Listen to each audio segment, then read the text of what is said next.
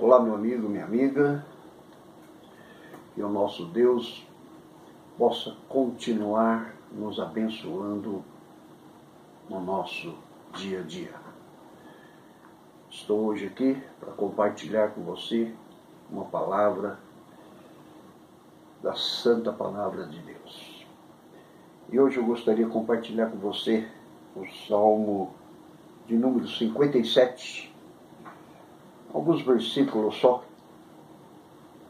diz assim: Tem misericórdia de mim, ó Deus, tem misericórdia, pois em ti a minha alma se refugia, a sombra das tuas asas me abrigo, até que passem as calamidades. Clamarei ao Deus Altíssimo, ao Deus que por mim tudo executa.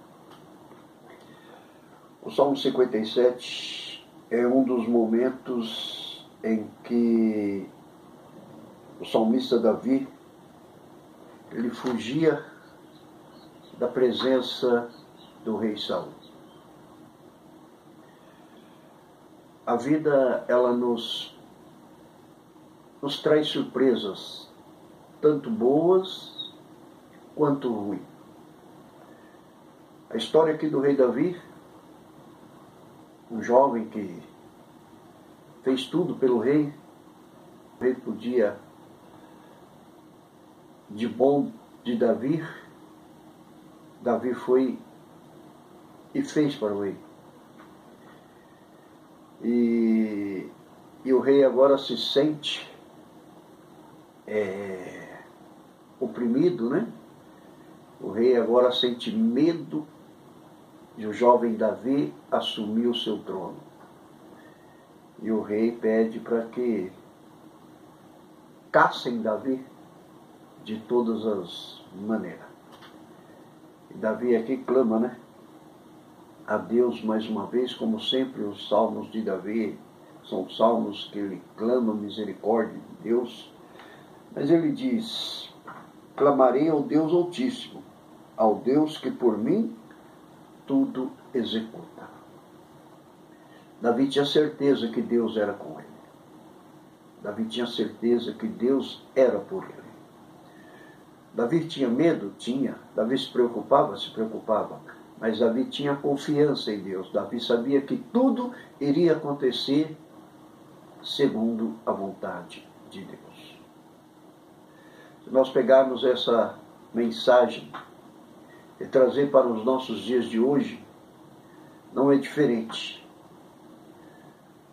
Nós fazemos o bem, nós ajudamos as pessoas, muitas vezes fazemos caridades, ofertas, trabalhos voluntários, e a vida vem e nos coloca em situações que você acaba ficando com medo, se preocupando e, e nem sempre a confiança em Deus permanece.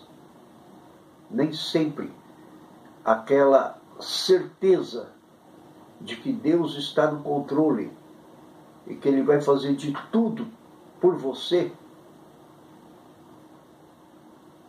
você tenha a convicção.